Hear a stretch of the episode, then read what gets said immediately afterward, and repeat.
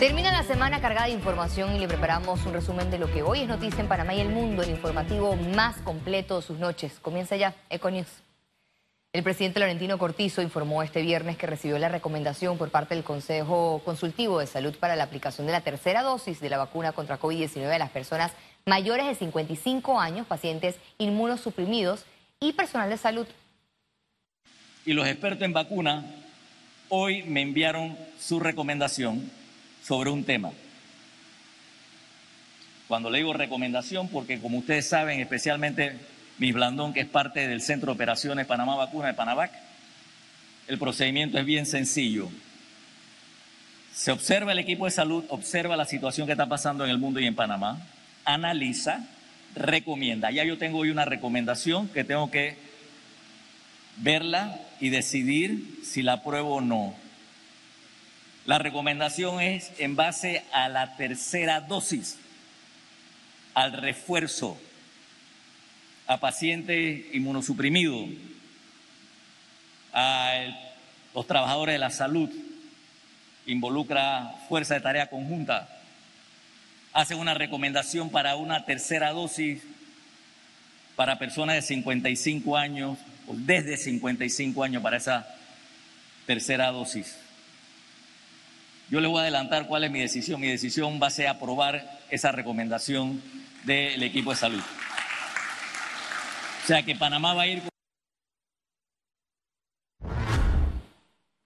La Autoridad para la Innovación Gubernamental habilitó este viernes el trámite para solicitar el certificado digital de vacunación de la Unión Europea.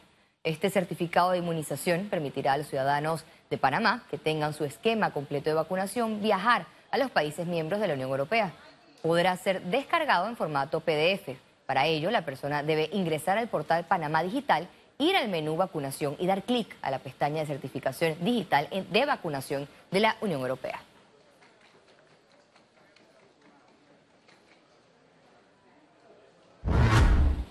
Inicia el programa de aplicación de vacunas anti-COVID a turistas Vacutur Panamá. A partir de este viernes 1 de octubre del 2021, los extranjeros mayores de 18 años sin trámite migratorio que ingresen a Panamá y tengan al menos dos noches de reserva confirmadas en sitios de hospedaje registrados en la Autoridad de Turismo podrán recibir la vacuna AstraZeneca contra COVID-19 sin costo alguno. Vigilancia genómica de Instituto Conmemorativo Gorgas muestra que la variante Delta está en aumento.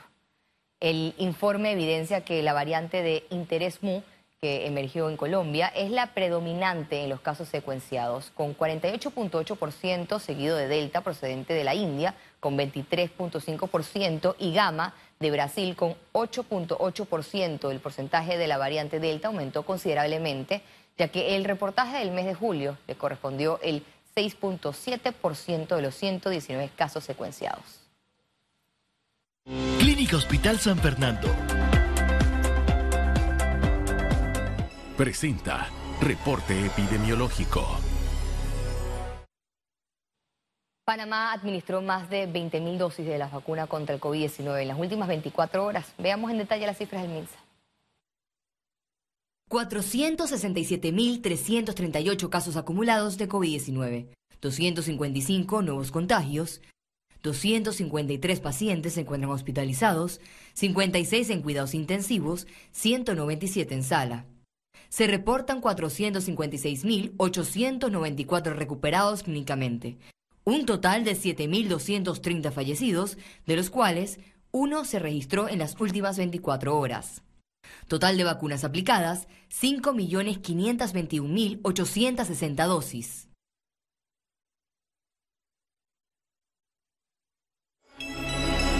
Reporte epidemiológico. Fue presentado por Clínica Hospital San Fernando. El personal del Hospital San Miguel Arcángel se encuentran en paros de labores indefinidos. El MINSA y autoridades de este centro médico se mantienen en reunión para plantear y dejar por escrito los puntos concretos de respuesta a los médicos, enfermeras, técnicos de enfermería y laboratistas que estén en huelga.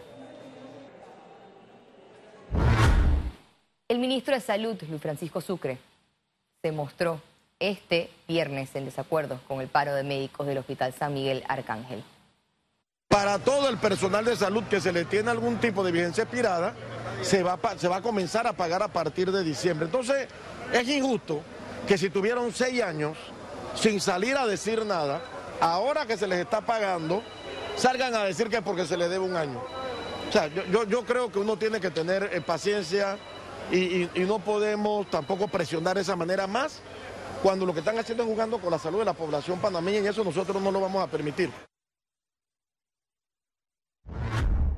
Cambiamos de tema. Las reformas electorales impulsadas por los diputados de la Asamblea Nacional continúan generando un mal sabor para la sociedad civil que exige transparencia, igualdad y la eliminación de los privilegios.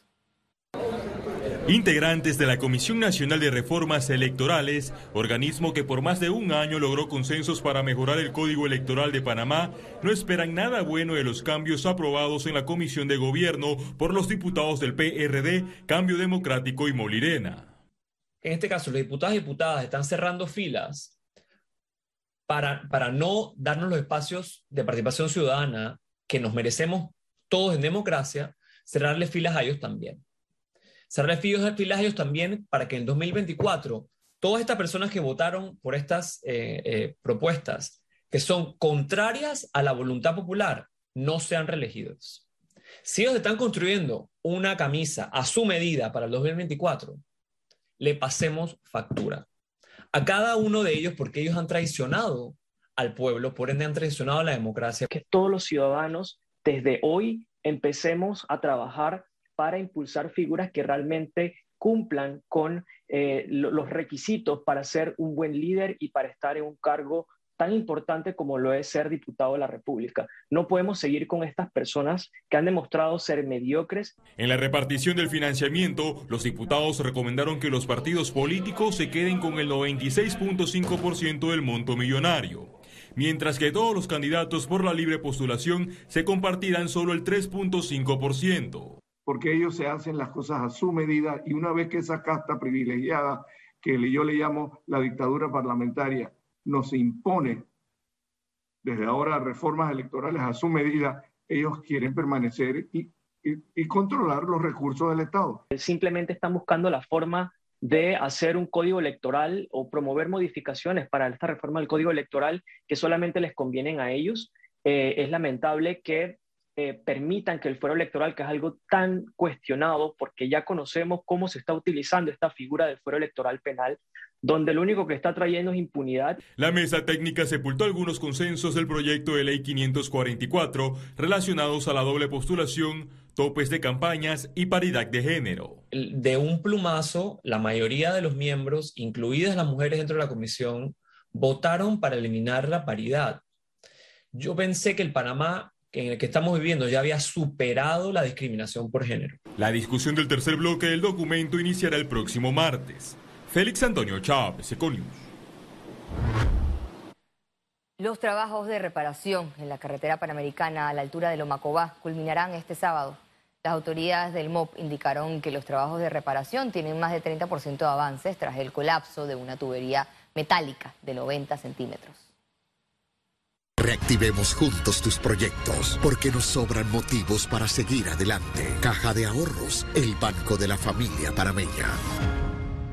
Presenta Economía. Desde este primero de octubre empezó a funcionar la Agencia Panameña de Alimentos. El inicio de operaciones de esta nueva institución marcó el fin de la AUPSA. El acto estuvo liderado por el presidente de la República, Laurentino Cortizo, quien aseguró que se acabó la gestión sin reglas claras El inicio de operaciones de esta nueva institución marcó el fin de la UPSA. El acto estuvo liderado por el presidente de la República, Laurentino Cortizo, quien aseguró que se acabó la gestión sin reglas claras, donde se permitían productos de dudosa procedencia y sin permiso sanitario. Que solamente tiene que hacer con los trámites. Las facultades constitucionales quedan en los ministerios y esta institución APA va a agilizar, tramitar y llevar a cabo rápidamente mediante un sistema moderno de digitalización y transparencia total las eh, disposiciones en cuanto a la autorización, uno, de todos los procesos de exportación del país, dos, de la producción nacional y tres, acelerar toda la tramitología de las importaciones que cumplen con las normativas panameñas. Las demás funciones sobre custodia de la seguridad alimentaria regresaron a sus respectivas instituciones, el MINSA, el MIDA y el MISI. Con eso también se busca también nivelar la cancha del juego para todos los actores que están dentro de lo que es la cadena alimenticia de nuestro país.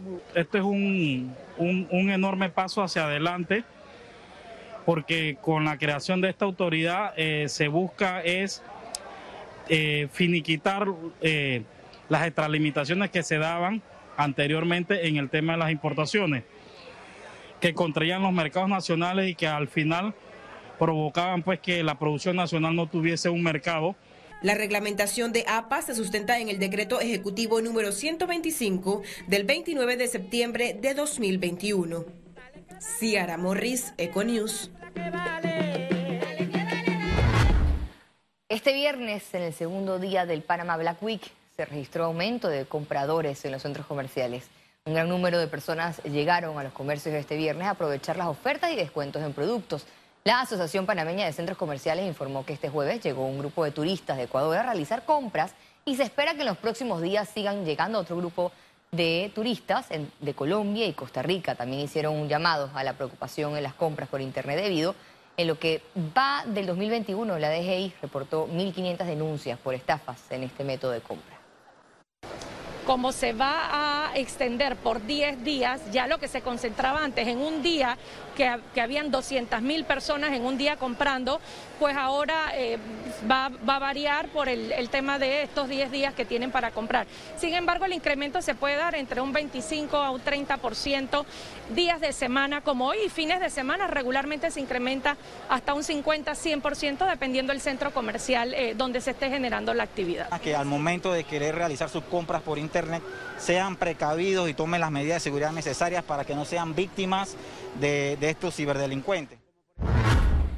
El gobierno prevé repartir más de un millón de piezas de jamones a través del programa Navidad Solidaria. El Ejecutivo designó 19 millones de dólares para la Navidad Solidaria. El objetivo es llevar productos 100% panameños a las familias vulnerables para celebrar las fiestas de fin de año. Se trata de jamones, cerdo congelado, pierna de cerdo, productos de pollo, pavipollo, salchichas y otros.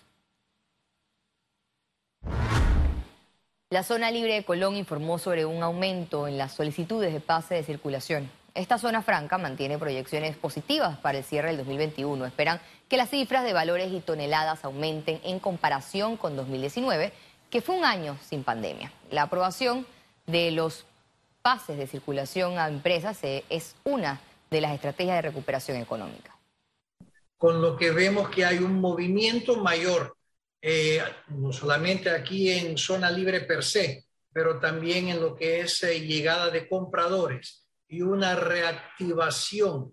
Eh, y otra, otra estadística también que nos la seguimos y, y nos da esa esperanza de progreso en lo que resta del año es la solicitud de pases, en donde tenemos un nivel creciente de solicitudes de pases de entrada a la zona libre.